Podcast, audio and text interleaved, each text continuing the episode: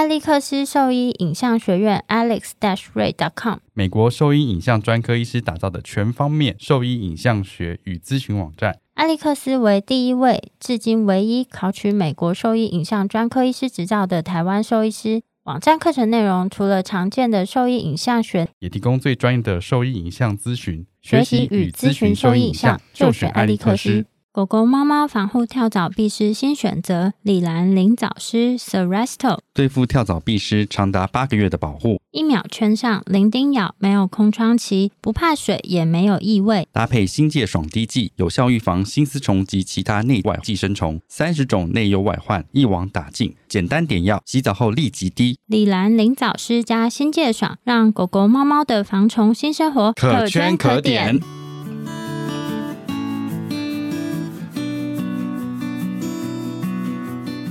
您现在收听的是 Wonder Battle 超级好兽医的闲聊时间，我是兽医师肖慧珍，我是兽医师林哲宇 Steven，在这边我们会用轻松谈论的方式带给大家一些简单而正确的小动物相关资讯，也会和大家分享兽医师日常发生的有趣事情。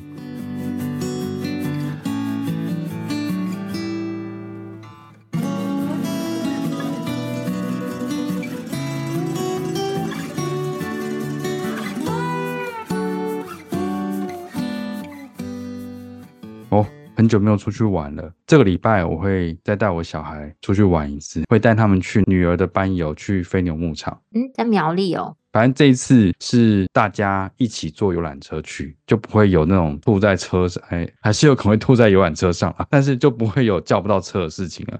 飞牛牧场，我印象中好像有一个就是布丁蛮好吃的，如果你有看到的话，哦、一定要记得买。好 好。反正这次我跟我太太带两个小孩，应该我比较没事啊。二打二还是比较轻松一点。对啊，我就负责，我就是规矩，然后其他事情找妈妈这样子。我上个礼拜去员工旅游。哎，你们是每年都有是吗？对啊，每年都有员工旅游。每年都出国吗？嗯，我去工作的时候是疫情，所以听他们讲，好像其实有一段时间没有举办了。我去的第二年好像是去在国内旅游啦，去华东的景点这样子。那不是你很熟的地方吗？但是之前去不会住饭店啊，然后就员工旅游的话就会一起去住饭店，其实是还蛮不错的，就是住了一些平常没有住过的地方。然后本来也是在我的清单里面，刚好那一次去算是跟大家完成清单。对，对对，算完成清单。就我们会分，因为医院人很多嘛，所以就是会分几批或是三批人。会分成老人团跟比较激烈的行程。哦，所以什么叫比较激烈？是指说时间排得很满很满？不是，是户外运动比较多，活动比较激烈。对，户外活动比较多。然后就我去了华东团的话是，是其实也没有到台东，就只有在花莲而已。但我们那个就是去住饭店啊，然后就吃饱饱了，然后就再把你运去下一个地方。听起来就是老人团嘛？对，听起来就是排得很松散。对，我觉得这才是休息的感觉啊。就是你每天睡饱饱，吃饱饱。然后我记得那时候我们行程是很舒服的，我晚上还要出去跑步。哦，这样子很惬意耶。对啊，然后今年是出国旅游，然后这次是去北海道。其实我没有去过北海道，哦、第一次去，心中是充满了期待。但是我们这一团其实非常 行程又是老人团吗？算是老人团，可是他那个时间排的行程很激烈，我觉得身体有点 受不了。什么叫很激烈？就是第一天是搭类似那种最早的班机，所以你是半夜要集合，然后到机场。我觉得是蛮红眼的，因为那个在医院集合时间是凌晨三点多，但我根本睡不着啊，我又不敢睡，我想说一睡会不会就睡过头了？顾完小夜就立刻去啊。好像有一个学弟，好像是这个安排非常的辛苦，他好像就是下班之后回家赶快收收行李，然后就去集合，但是很累哎。然后第一天到那边之后，飞北海道要飞多久啊？嗯，三个多小时，所以他可以睡三个多小时，然后再起来跑行政。嗯，但是那个行程啊，就是它的车程其实安排蛮长的，就是单程可能都几个小时啊，两三个小时，因为其实坐车时间。比想象中的多蛮多，然后第一天这样就算了，因为可能刚到嘛。但第二天每天呐、啊，大家都是一个六点六点半早点名集合，七点多就要出发。还要欸、对啊，我好像从高中之后没有 那么早，太早吧？起床集合，每天哦，几乎每天。那你有吃早餐吗？有啊，我就是一定要吃早餐，所以我就是很早起来。就是去吃早餐啊，五点起来就是，所以我每天就没有，就是六点六点就一定要起床，六点或六点半就要起床。晚上呢，他大概是七点把你送回饭店。但是出去旅游嘛，老板就很开心，就会邀请大家说，我们晚上再去喝个酒啊，吃个饭啊。所以就九点半在大厅再继续集合，然后再到晚上十二点多，每天都是一个大概六点起床，然后玩到大概晚上十二点一点这样子。去几天？五天。我回来睡了几。乎整整一天，对啊，我回来睡了整整一天，天我动都动不了。我觉得他把那个每一天都一天当两天在过，就是用力工作，用力玩啊，太累了，身体受不了。这不算老人行程，太超了。其实是可以九点睡啦，就是他七点半再回去，你就是吃吃晚餐啊，收拾一下，九点多十点是可以睡的。只是我们还有后面的活动，所以才会弄到比较晚。这样老板体力很好哎、欸，真的体力很好。老板很嗨的，很厉害。然后 其实，在中间搭巴士的时间还蛮长的，但是我是都睡昏头啦。虽然那个导游就一直讲说，你看难得来北海道就是要看外面的景色，但是我真的有也是有点撑不太住，因为真的好累哦。所以其实车程真的很长。所以那你们跑很多景景点，车程很长，因为其实我已经很久没有跟团旅游了。这个团呢，它就是有并其他的团一起，就不是只有我们医院的人啦。哦，所以你是并团的人，嗯，这样也不错啊，可以认识其他人。你不会去认识其他人啊，因为人家都是可能一家人啊，或什么之类的，就是这样很奇怪吧。嗯但这个时间点去北海道，我觉得还蛮漂亮的。其实以前从来没有去过北海道，然后我们去的时候刚好第一天是住的饭店是前几天就已经开始下雪，然后地面都已经积雪，然后我们去的时候就是很多地方是在飘雪的，这样子还蛮漂亮的。哦、那那雪还是松松的这样子？嗯、对对对，是松松，是人可以倒进去，哦、然后在那边挥动，不是那种硬邦邦的雪。那个硬邦邦的雪就会滑。对，硬邦邦的会滑，然后那是那种松松的雪，所以每个人虽然快被冷死，但是每个人还是去那个雪里面倒了一圈，对啊，那很棒哎，很有趣。对，那很棒哎。上次我去美国，就是一直去弄那个雪，因为很松。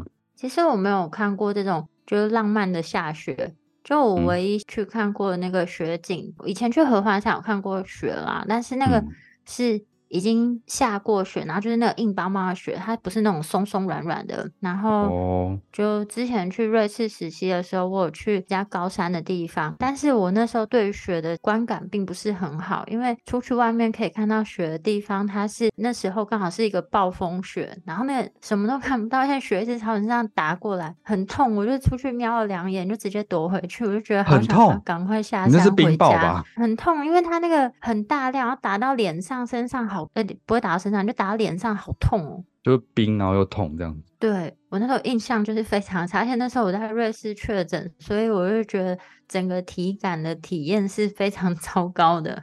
我去盐湖城那一次，那个雪是那种就是软软的，飘的时候也是那种慢慢飘下来的这一种。你上完课之后出去就是那种松松的雪，感觉还蛮漂亮的。我觉得他选的上课地点真的是很舒适，适、嗯、合度假的。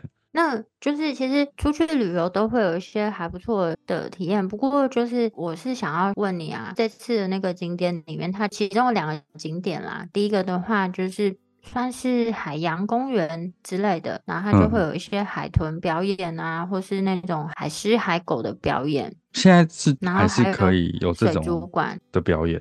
嗯，就是展演动物的话，我不确定每个国家的规定是不是都一样。但是如果是我自己的安排的话，嗯、基本上来我是不会安排这样子的景点了。嗯、就是以前小时候我们去这样子的地方，就会觉得哇，看他们表演好像很厉害。但是现在长大了，然后或者是我们对这东西更了解之后，其实去那边，至少我们这一团的人都会感觉相对比较没有那么舒适，因为你。年来，我们又接触到更多关于动物福利呀之类的东西，就会觉得这些动物被关在里面，然后他们开始出现的一些行为，其实都是因为他们被关的空间太狭小而出现的一些，比如说绕圈圈啊、重复的方式走来走去啊，这样子。就感觉不是正常动物会做出来的事情，没有什么目的性。对，现在看到这些会觉得很难过。这是海洋公园的那个地方啊，我觉得去那边心情很矛盾诶。第一个是说，嗯、就是你跟大家出来玩很开心，然后这个地方就它的硬体来讲，比如说它的建筑设计啊，蛮可爱的，然后也还算漂亮，然后天气其实也很好，是很适合出游的日子。但是你看到这些动物表演，不知道应该用什么样的心情去面对，就是其实心理上是没有办法完全接受这件事情。对对对，但是你在当下去看到他们这样子，又不知道说到底应该是不知道，我觉得很难形容这个心情哎，就是你开心也不对，但是你过度伤心难过好像也不对，因为毕竟都来了，所以我觉得就是在参观这个景点的时候，我是一个很强烈的这样子的心情。那这个我们已经有这样子的感觉，因为它其实就是有什么，就像我刚刚讲的这两个表演，它还有一个是什么，让企鹅出来走路，嗯，嗯就是摇头晃脑。然后嗯，官方说法是说这些企鹅啊。因为他们平常吃太多，在那些笼舍里面，其实它是没有很好的运动，所以它就是太胖了嘛。然后刚好就让他们出来走走，这个过程中就是让增加他们的运动。但是我就不免会觉得说，嗯，是吗？是这样子吗？就是你可以这一笼不应该关那么多只啊，然后有足够的空间。但是对。但是又会觉得好像很为难，我也不知道，就是心情很复杂啦。你就是在这过程中会有这些很复杂的心情，但不晓得就是其他人会不会，非兽医师们或者一般人到底对这些事有什么样的看法？在想，如果是我的话，嗯、我可能不会想那么多。对，但是如果你看那个大水族缸里面，就是被塞了很多鱼啊，哦、那密度很高，哎，就觉得很不舒服，哎，因为他们在海里面游得好好的，然后突然就被抓进来，然后或是就这样困在一个小小的空间里面，然后它的触摸池。一样是有放很多，像我们一般，我记得我去屏东海生馆或是什么看到的是只有像什么海星啊、海参，看起来好像比较不会有什么表情之类的生物让你触摸。可是它这个地方，它是放那个红鱼。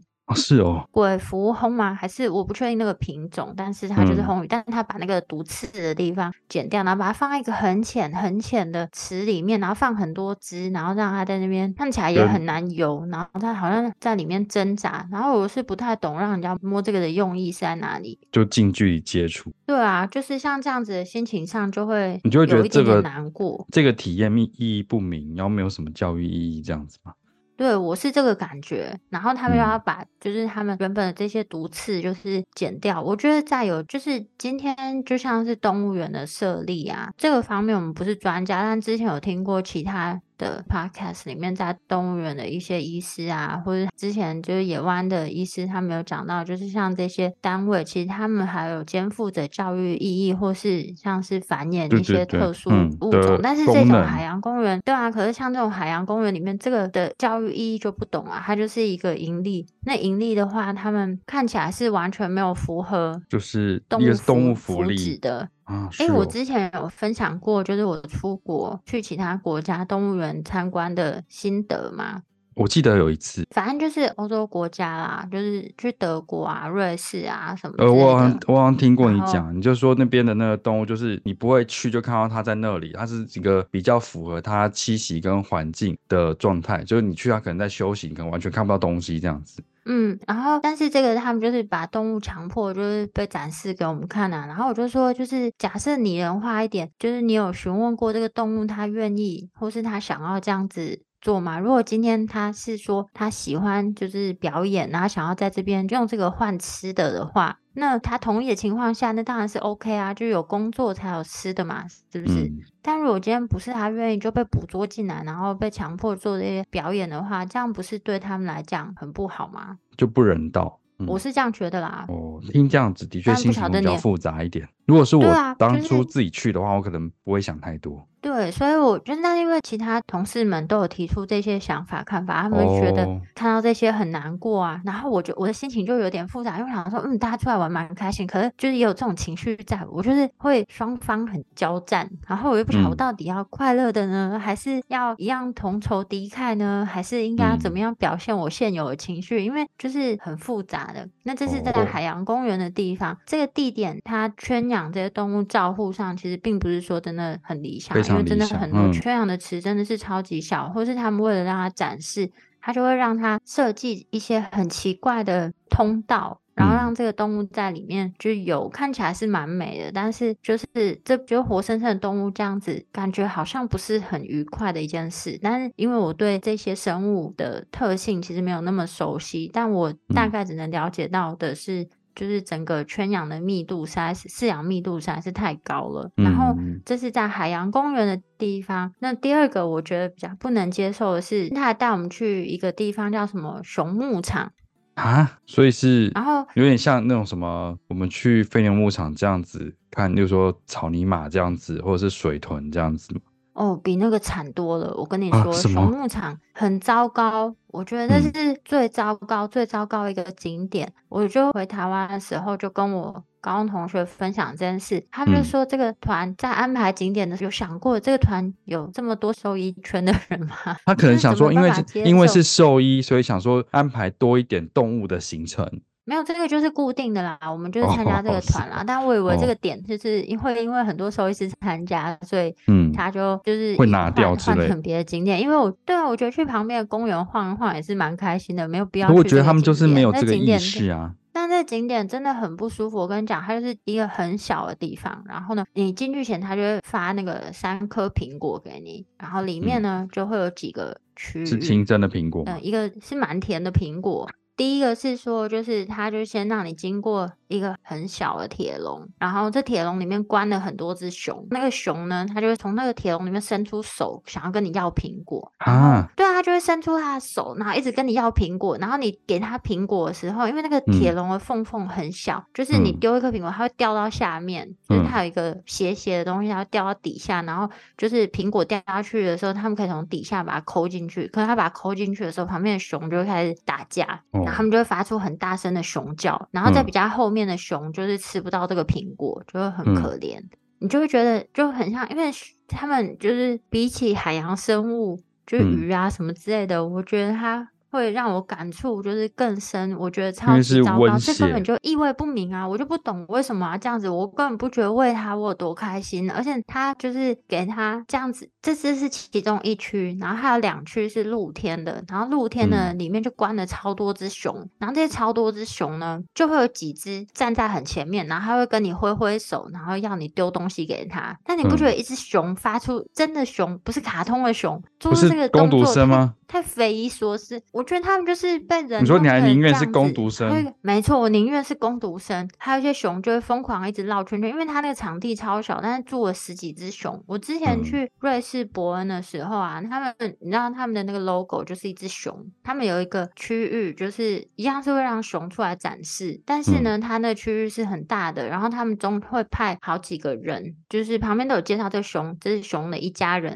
啊，然后他们会有几个，我不确定是不是义工还是什么的，他就跟你讲一下这些熊的状况啊，然后故事，然后他们除了一个开放露天的空间，让大家可以看到这些熊在活动，那它旁边有建一个树丛。是相对很隐秘的，但是就很长很大一段的树丛，然后可以让熊下班之后回去稍微可以躲藏的地方，就是休息。嗯、然后他也没有强迫它出来，嗯，他就就是喂食的时候，就是会把它弄出来这样子。我觉得这程度上差很多，一个是让它居住在我们设定好的环境，然后让我们去了解它，但它的生活是比较是按照它原本的习性的。另一个是好像我们把它当做对对尽可能的，但是另一个好像是我们把它当做工具而已，它就是一个雄型的工具，在取悦其他人这样子。对啊，就是看了这个，我觉得进去这种伤心，这个我也没办法，情绪是超级强烈的。然后同而且应该蛮生气的吧？说进去非常生气啊，同事们进去都超想哭了，想说这到底是要干什么？然后就把这些熊就关在那边，然后而且你知道，因为熊太多只了，然后除了有这些，就算是一直。绕圈圈这种行为以外，他们也有熊的团体，就有一些熊、嗯、特别小只，它被欺负。就如果你想要把这个苹果给它吃，就你丢到它旁边，它也不敢吃，因为旁边会有几只很大只的熊，就是冲过去要揍它，然后连掉它面前的那个小苹果，它也不敢拿，它就会就冲到角落就躲起来。啊、好可怜，意味不明的地方，真的。然后因为他就发了三颗苹果？他就给我们二十分钟进去喂那三颗苹果，啊、我就不懂是要要干什么。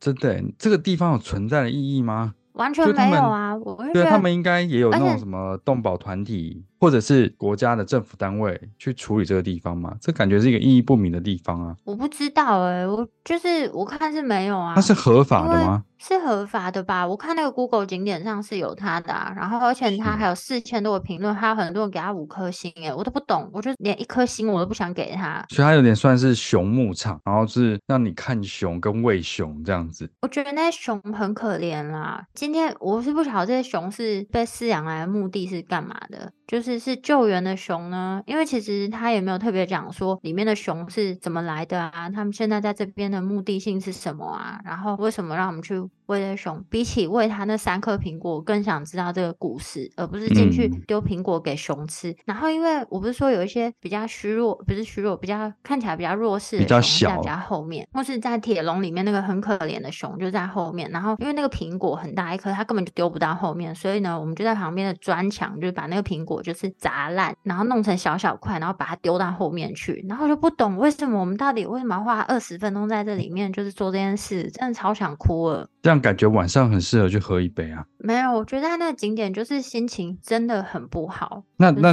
同团的非兽医的人有觉得有问题吗？很愉悦吗？对啊，我们就是我有听到一些同团的人在跟导游抱怨。就是他觉得这边这样很残忍，而且有很多对有一些熊被欺负，所以正常的人都不觉得这是一个有趣的景点了。哎、欸，没有，你去看 Google 评论，很多人称赞这地方很棒，没有，那可能是洗的、啊。去喂喂熊，那可能是洗的、啊。我跟你讲，很多你可以去看，我看了超生气了，哦、就是都是中文吗？我觉得比起比起对是中文，比起海洋公园，我觉得这个熊牧场才让我生气。呼吁不要去这种地方。对啊，我觉得你看到那种套装行程就要把它拿掉。我觉得他为什么要排这个行程进去？然后而且二十分钟是要干嘛？就是心情，就是给他吃三颗苹果，然后他外面有个免税店，有卖一些，有卖一些就是商品。应该是说，我其实不太懂这个熊牧场的意义是什么？是就是这些熊是拿来肉用的吗？是卖来吃的吗？还是怎么样？不可能吧？我是有看到他们有地地方在卖熊肉啦。就是外面的烤肉店是有在卖熊肉，我觉得今天不管它，就像之前都有提过的啊，今天就算是经济动物，它也应该符合一定的动物福利啊。嗯、然后这看起来是没有符合动物福利，然后甚至也不知道说，当他让这些熊一直跟我们要这些点心，是不是其实他没有给他吃饱，然后就让游客进去前先让他们饿肚子，他才会一直要跟人就是要这些点心，而且。就是这完全会破坏我对卡通熊的印象，因为我从此以后再也不会觉得一个卡通熊旁边放苹果是一个可爱的图样了。你就会想到这一段，这个对啊，就会觉得心情蛮差的。原则上就是呼吁不要去这种地方了，就宁愿我觉得日本东西好吃，宁愿去喝点咖啡或者是吃点当地的小吃，这种行程也也比这样子好多了。而且其实北海道的自然景观就是很美啊，它其实就把我们丢在一个公园里面半个小时，嗯、我也是会觉得蛮开心的，就舒服。不想要去什么熊牧场，对啊，其实反而是在这些景点上停留的时间就是很短，然后我又不懂这二十分钟在那个熊牧场到底是要干什么，出来之后心情很沉重哎、欸，而且我全身上下都是那个苹果汁。为什么？因为你砸烂那个苹果。哎呦，这这你要把这个气音，你要把这气音喷。我跟你讲。因为我同事们他们也觉得很生气很难过，但他们又想把这个苹果分给看起来很可怜的熊。然后其中有个同事，他丢那个苹果的时候，嗯、不然把手机丢到那个就熊的笼子 前面，嗯、然后那是人没有办法过去的地方。然后就是同团的其他人还拿那个用想办法弄一只自拍棒，想办法把手机捞回来。所以是有捞回来的，有有有捞回来。哦，太激动了，他至少他没有把 Apple 丢到那个笼子里面去。对，他差点把他的 Apple Apple 就是 iPhone 丢进去，他误会了。刚刚讲的事情太伤心了，来一个这个平衡一下。嗯，孩子，那讲那讲点食物好了，因为我只有去过两次，所以我一直在想说，你这次去会有吃到米饭类的东西吗？有。那你有觉得米特别好吃这件事情吗？台湾的米就蛮好吃的啊，日本的米也也是蛮好吃的。我觉得就是米好不好吃以外，还是要看那个煮饭的技巧吧。如果你乱煮的话，再好吃的米也会变很难吃啊。不是啊，他那边就是他们在那个餐厅煮那个米的时候，好像都有一些程序，或者是会放一些添加物，例如说什么油之类的，所以它煮出来就会一粒一粒，然后呃有点油亮油亮，然后一粒粒分明。然后吃起来又很 Q 很香这样子。因为我之前就一直有印象，就我们去那边吃那米饭的时候，真的好吃。就你吃到饭的时候，哎，这个饭好好吃这样。饭是蛮好吃的，但是就是北海道的海鲜啊，什么都超级好吃的哦。海鲜，你有没有热爱生鱼片啊、海胆啊，然后干贝啊？可是我我像这种生冷的，我没有办法一直吃这种生冷的。会觉得好像应该要吃点熟的东西。我们去那边的时候，那你知道气温很低，但我们就是每天都还是狂吃。而且，就我不是说下雪超冷的，但因为北海道冰淇淋超级美味，嗯、就是已经下雪，每个人都要发抖，冷的要死。然后就是，但每个人还是一直狂吃冰淇淋，因为真的好美味哦。哦 哦什么冰淇淋？就是牛奶冰淇淋啊！我跟你讲，我就冒着会拉肚子的风险，我就是一直吃，吃牛奶，但我不敢喝牛奶。就是牛奶冰淇淋我还勉强 OK，但牛奶我真的不行。然后，但我在最后一天要回来前，我想说都要回来了，我一定要喝一下它的牛奶，真的也是蛮好喝的。就喝完那牛奶之后，一直到回台湾，我就是肠胃都超不舒服。在飞机上拉？我没有拉肚子，我只是胃就是一直就很胀，有点想吐这样子。肠子很调皮。对，很调皮。但是就是这些真的都很美味。嗯、所以是牛奶跟冰淇淋很好，然后再就海鲜。奇怪，我每次都觉得那种看起来那种海鲜就是很诱人，可是每次去那种餐厅，我就会发现说，哎、欸，其实我没有很 喜欢吃海鲜，我都点一些熟的东西。那也可以做自烧啊，我也是没办法一次吃很大量的生的食物，但是就是它新鲜到会让你觉得吃下去就是一个幸福感哦，所以是很甜美，啊、而且对啊，而且就是那个冰淇淋也好美味哦，就是零食还有它还有一些什么起司蛋糕啊什么，就是都好好吃哦。嗯就觉得日本的食物是真的还蛮算是什么蛮精致的。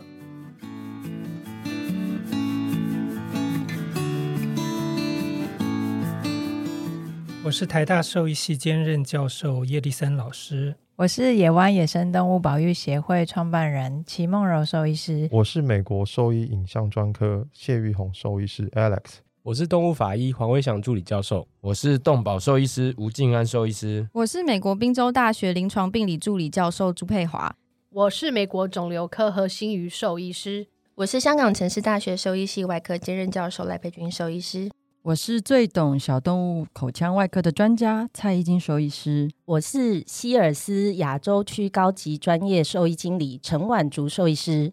你现在收听的是 Wonder Talk 超级好兽医的闲聊时间，最专业的小动物知识跨赛道。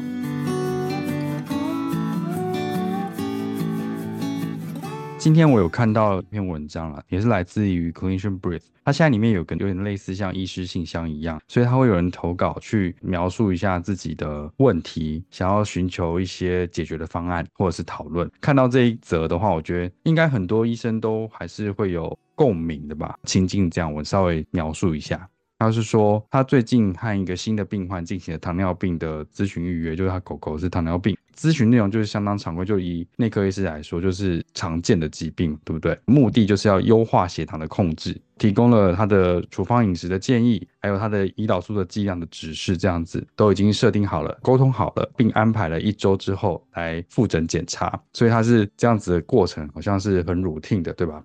接下来，他是说，在四十八小时之内，他们就收到了很多好几封的那个 email，都来自于这个主人。再就是来自这个主人就没有再回复之后，他就是有来了很多的电话，跟柜台要求是要跟这个医师要交谈。得到更多额外的这个问题的解答，这样就有找到医师跟询问问题这样子。当然，诊所通常不会让医师直接接电话跟回应，因为他还有很多工作安排嘛。所以他们建议说，我们会用电子邮件的方式，尽可能在四八小时内去回应他这些问题这样子。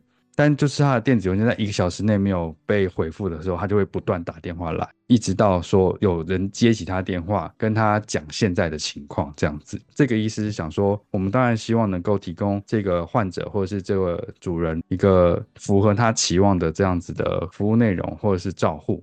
但他怕他说对于像他这样子的沟通有太多的期望，例如说他可能可以随时找到医师这样子，也在这个过程中会对，例如说他们的工作人员柜台的口气可能会比较不理想，或者是比较呃没有那么尊重的感觉。当然这一定不是第一次发生这样的问题啦，只是发现觉得说有逐年增加的趋势，然后相信和其他诊所一样，大家都有可能会遇到类似的问题。对于我们来说，我们要保护我们同事跟自己的心理健康，因为在这个过程中一定是有一些不愉快，或者是沟通上会有一些些落差的。想要说有什么方法可以尽量让这样的事情能够更圆满的解决，或是怎么样避免掉像这样子的事情。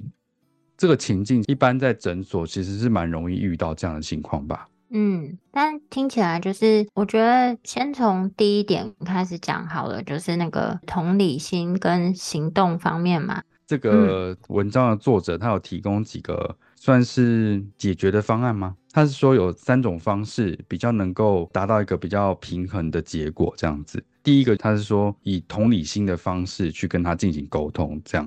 我觉得这个是我们平常都会做的事情啊，而且这个有可能在第一次啦。我觉得就是假设他今天真的在第一天看完诊之后的两天内一直在打电话，还有很多的问题想要询问的话，我有可能会拨一个时间打一个电话给他，让他知道说我了解你狗狗的情况，然后我也知道就是在照顾这样的狗狗的时候，你心里难免会有一些压力或者是焦虑感，在这个处置下你会不断的产生问题。这是一定会的，这我都可以理解。但是我们现在目前设定好的这个部分的话，先照着这样子进行。你可以先把你遇到的一些问题，不是那么急迫的问题的话，可以先记录下来，然后到比如说我们下次回诊的时间，我们再一并的讨论跟处理就好。如果不是那么急迫的话，我应该会花一个时间去跟他讨论这件事情。那这应该就有同理到他的，比如说他的焦虑，或者是他照顾上的一些压力吧。嗯，但是我觉得好像家长有时候他对于动物一些情况的急迫性，跟我们想的急迫性会有一点点落差。所以，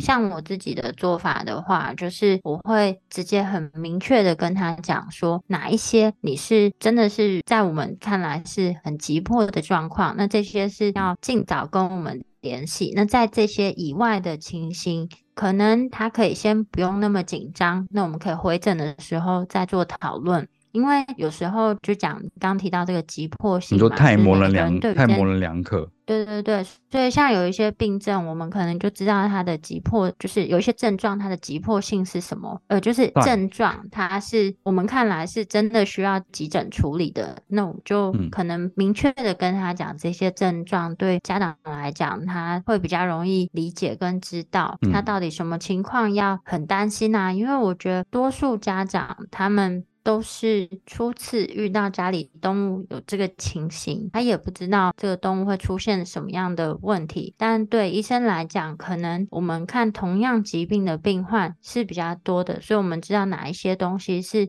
真的急，哪一些是真的没那么急。所以可能可以用这样的方式，就是让他们更具体化了解这件事情，这样子。我觉得就是在我们看病的过程中，应该会就是你刚刚提到的，我觉得会很明确指示说，如果你看见了他有什么样的情况，就我们可能会列下几个。可是这种情形，他们不太可能立刻记得下来。我不太确定他们在这个看诊过程中会不会有一个卫教单，或是有一个 list 给他说这些情况是需要注意的。那假设你有看到这些情况的话，就必须要就是比较紧急急迫的让我们知道，或者是跟我们联系这样子。他有可能有这样子的卫教单的话，会不会比较不容易忘记，或是稍微比较安心一点？因为他有可能不记得，嗯，什么样情况才是危急的，或者是什么样情况还是紧急的。嗯，我觉得这也是不错，因为像我们自己去那个人的诊所看着，我们自己自己去被看病啊，嗯、医生也会都给我们个位交单，然后就跟我们讲说，现在这个疾病是什么情况啊？有的他会立刻在当下，就是他觉得是重点地方，他就帮你画起来，画一画，圈一圈，知道说，对对对，让你就是回去再阅读。然后我自己的习惯是，就是我先讲完之后，然后我就会再问他们一下，说，那现在你们大概知道。嗯什么情况嘛？然后他们就会再复送一遍，然后就说 OK OK，这样代表我知道你们理解了，这样子，嗯，就是我觉得就是透过不同方法啦。我觉得沟通就像之前叶老师也一直提到的，其实沟通是一个很重要的事情，那就是我们用不同的方式去沟通，但是目的都是希望能够让这个医疗更顺利，然后不论是人员啊、时间啊、资源都可以更有效的被利用跟支配，这样子。那我觉得刚刚我们讲到，其实就已经到那个这个作者的建议的第二点，他是说有点像教导你呃饲主或是这个主人，我觉得等于是我们刚刚讲做喂教这件事情，让他知道更多的资讯，然后也让他知道什么样的情况才是急迫性的。我觉得像刚刚喂教单会是一个啦，然后或者是我们可以给他我们认为比较呃有公信力的网站的资料，让他能够有东西去阅读，有一些事情可以做，他会更了解这个动物的疾病的情况。因为你会紧张、会害怕的情形，就是因为你不了了解，所以你一旦了解之后，你会更安心一些。对，我觉得这也是很不错方法。不过啊，就是目前就是都还算是以兽医师的角度去看，我我觉得这样多方面考量起来，好像提供这些方法，或许是已经算是有尽可能达到这样的目的了。但是也如果听众有其他想法，也可以回馈给我们。就是你们在看诊过程中啊，有没有医师给你们什么样的建议，然后让你们对于这个疾病相对比较没有那么紧张，或是你有哪一些负面的经验？对 对对对，就是哪一些是让你安心的经验，然后负面的经验就是完全没有让你感觉到放心安心，你还是就是很恐慌啊，或是很焦虑。嗯，那也可以把这些经验跟我们一起分享，那我们就可以做讨论这样子。因为我觉得就疫病关系来说，你当然不可能随时随地都可以看到，或者是联络到你的主治医师啊，所以我们都会在医嘱上面做一些指示跟沟通，这都是我觉得是正常的。可是有些情况就是现在因为联络或者是联系上来说就变得比较简单，所以大家会很习惯的透过比如说 Line 或是 Facebook 去试图要做询问，或者是你留言，你就会认为他们应该要看得到，或他们应该要在限时内回应这些事情。但事实上，那个我们通常只是用来做什么？做约诊上的沟通而已，不是让你随时可以询问事情或是询问动物情况的。我觉得这一点可能要稍微厘清一下。嗯，其实还蛮多医院都有官方 LINE，对不对？对啊，现在。对啊，现在蛮多医院都有官方 LINE。我觉得就是官方 LINE 设立的目的啊，跟我们一般拿来作为联系的 LINE 的目的，可能会有一点点不太一样。就像刚刚你有提到的是说，就是它是因为毕竟要打电话进来，如果在战线中你又没有办法一直重复的去打电话。那可能彼此这样一来一往，就会浪费、错失掉一些时间啊，也没有办法及时的去约诊。但是如果是透过 Line 这样子，它有点像代办事项，先摆在这边，然后慢慢慢依序处理的话，嗯、就是对于柜台人员啊，或是想要约诊的家长来说，也会比较便利一点，因为不会有一定要在这个时间点，对方一定要接到这通电话的这种。没错，压力，所以这个是用来，我觉得是一个蛮便利的沟通管道，但它不是一个用来线上咨询的一个管道。嗯，也不是，就是没有办法及时立刻的回复。对，因为对对对，就是它就是提供一个有点像是你要把它想象成是我们早期在用的那种讨论区的留言板，就是留言在上面，然后每个人在有空的时间上去，就是看讯息，然后再回复。所以是这个功能，然后它不是紧急说你有什么事情就立刻要可以从那边得到回应是不行的。嗯，然后就是我们会希望啊，就是电话这种及时立刻的算是通讯方式，尽量保留给真的有紧急需求的家长，或是真的不会使用 Line 啊或者什么，因为还是有一些年纪比较大的长辈，他们也不太会用 Line 约诊，提供这个管道就是让他们使用，但是有点像分流的概念啦。就是 Line 还有一些其他的用途，但是我们自己啦比较常用的是说，比如说像一些检验报告啊，或者过往我们就一定要列印出来的一些纸本的资讯，嗯、那我们就会用 Line 的方式，就是提供或者家长也可以将病患的一些照片啊，或者他们有的一些，比如说血检报告，他们可以拍照，那我们可以上传，直接把它数位化传输跟保存。就是这个通讯软体的使用目的会比较倾向是这样子的情况，减少你携带遗漏的问题啦，也相对比较环保啊，因为很多东西就印出来，就是其实蛮长期下来，其实还蛮浪费蛮多纸张的。最后一点，这件事情其实是针对个人啦，因为有时候像我们会。期望说我们要好好的，当然我们会尽力好好照顾我们的每个病患，尽量的满足病患的需求。可是我们也会有我们的先后次序啦。然后在一些不合理的要求的情况，我们会试着制止它。所以我们会去排这些优先顺序。像我就不会觉得是假设这个病患这要求太过分或太多的话，我不会觉得是我的问题。可是有些人可能会觉得说啊，这个病患又没处理好之类的，或是沟通上又出现什么瑕疵。可是有时候其实是这个要求可能是太越过那个界限了。例如就像我们刚刚讲的，他希望每天医生都要跟他讲到话这件事情，我觉得这就是不合理的。除非他的动物非常 critical，他是急诊的，就已经命在旦夕的，那我觉得这个是的确有可能是需要密集沟通跟密集的去讨论的一个状态。可是如果他今天是一些慢性疾病或者是不是很紧急的情况的话，他不应该要求到医生每天都应该跟他通电话，跟他聊他动物或者是解答他的问题，这是不合理的。我觉得你可以稍微举一个例子，就像是比如说就是慢性。退化性 关节炎不需要每天 都跟医生通到电话，你的意思应该是这样子吧？但是如果是像住院动物啊或什么，但是如果是住院动物，当然就是跟主治医师每天沟通，我觉得这是应该，我觉得这是合理的，合理，这是合理的。但是你刚刚讲的意思应该是说，就是没有，我觉得这要看我，我觉得我我意思是说，对对对，我意思是这样，就是你今天动物在你家里，当然今天是退化性关节炎的问题，我们已经知道它是这个问题，已经确诊了，走路的状况不然就是有时候会比较。理想有时候会稍微比较差一点，这是我们可以理解的事情。但你不应该就是预期要我每天都要跟你通电话，说让你报告说他今天走路的走的好不好，今天是不是跛了两次，或者起身摔倒了三次之类的。这个对我来说就是有点太超过了一些，因为这些事情是有点太琐碎了。然后如果今天是住院动物，就变成说，当然动物是在医院的，所以我觉得我必须要让它的主人知道说他现在的情况。所以这个每天的讨论。我觉得反而是必须的，我觉得这是不同的情形啦。嗯，但因为怕说刚刚你这样子讲会让人家误会，所以我帮你解释一下这个情况。嗯，对，我们的优先顺序会是这样子啦。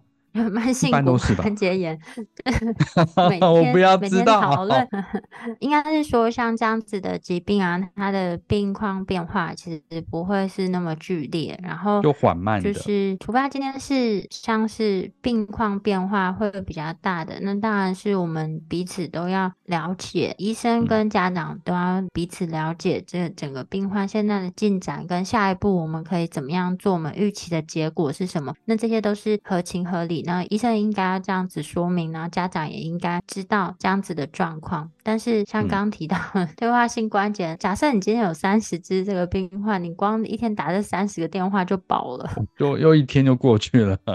我可能不用看诊，我可能一天就打电话就够了。然后我觉得第一个就是像这种夺命连环 call 这种情况的话，我觉得第一个是我觉得如果是我的话，我会压力非常大。除了是医生本人之外，在接待或柜台。的人员也会压力非常大，因为你就是因为想到说他又打来了，他又要找医生了，可是我还是必须跟他讲说医生正在看诊。几次之后，假设你今天一个小时就打一次，你打到第三次的话，你口气原上就是不会太好的。我觉得这个柜台人员接到这个电话压力就会越来越高，我觉得这是一个不必要的职场压力。我记得之前在爱屋的时候，不知道是谢医师还是谁的病患，就是、不是你的吗？是我的吗？我忘记了，反正就是他在一天之内打了十七通电话。你怎么会记得这么清楚？十七通？十七通还是十几？反正就十几通，然后都在讲一模一样的问题跟一模一样的事情，嗯、真的是就是会让人觉得非常非常困扰，而且、就是。通常打来就是半小时起跳的这一种，嗯、对啊，十几通都在重复一样的对话，就是其实这样子会让人真的蛮害怕的，就是会觉得电话响起，我就会开始反胃。所以，还有没有医师朋友有遇到类似的情况，或者是感觉更印象深刻的情况，给我们分享一下？对啊，或是遇到通常遇到这种情况，大家都怎么样处理？去处理会比较理想。啊、因为其实我们也希望我们的说明能够让每个家长都很清楚。那如果是有不清楚的地方，我们会尽可能的再补充。但是如果是同样的问题，一直重复问十几次，真的有点太为难了。这是为什么我说需要一个卫教单啊？没有，有的都已经是你写给他，然后也都跟他讲了。都这样子了，嗯、甚至有一些就是也会跟他们讲说，那如果哪边不理解，那我们就是可以录音啊。那我觉得录音这件事情啊，就是你不能偷录啦，嗯、就是要先我我觉得通常你有你有讲，你有礼貌性的询问，大多数的医师是不会拒绝的。一个是你记不起来，第二个是你希望，因为传达一定会有疏漏，因为你不是医师，所以你讲的东西一定不会跟医师讲的一模一样。然后有时候家人问的问题你答不出来，这样会觉得说啊，医师怎么没有讲这个？但其实医师有讲，所以通常这种情况，我觉得录下来可能会是一个比较好的方式啦。但前提是你要先询问过对方啦，因为对我觉得今天如果今天换做，就是有些人会觉得说啊，我今天来看诊，我就是付了这个费用，我就是可以随心所欲做任何我想做的事情，但是是 把医师带走，不行的啊，我不知道怎么回你这句话。你说随心所欲啊？就是我在查一下法规啦，但是这是在兽医师法里面是没有明确的规定到，但是在个资法啊，或是医疗机构适用的一些法规里面，其实是有规定到，就是如果在诊疗过程中，医病双方如需录音或录影，应先征得对方的同意。然后在有一些情况下，如果你没有征得对方同意，就是进行录音的话，其实还是有可能会触犯一些法则的。这样子，我我是觉得大家都是为了要沟通跟了解动物的情况，所以我觉得大致上他们要录音录影，我都不会拒绝，因为我是可以理解这件事情的。但是我觉得偷录本身就是一个不信任的事情了。你今天觉得我不会让你录，然后而且你是对我们目前现在的沟通或处置有疑虑的，所以你才会偷录，对吧？就是你通常是这种情况，你才会偷录啊，不然你有什么好不讲的？我觉得光明正大的讲，你就是光明正大的录啊。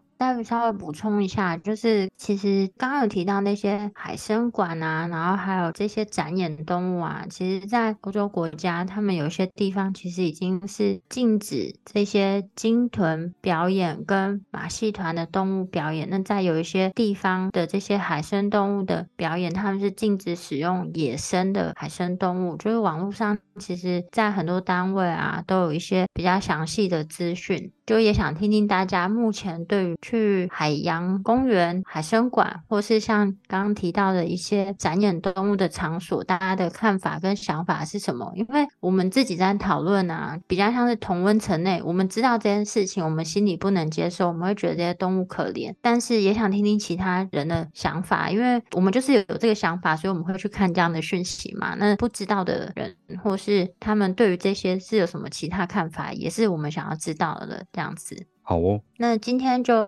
简单跟大家分享一下一些看诊的想法，然后还有最近出去旅游的一些心得。那如果说对我们分享的内容有兴趣或是有疑问的话，也欢迎留言给我们。那我们的网址是 triple w dot wondervet dot com dot tw 或是 Google FB 搜寻 Wondervet 超级好收益都可以找到我们哦。喜欢我们的内容，也可以点选 Apple Podcast 上链接，请我们喝杯饮料哦。那今天节目先到这边喽，拜拜，拜拜。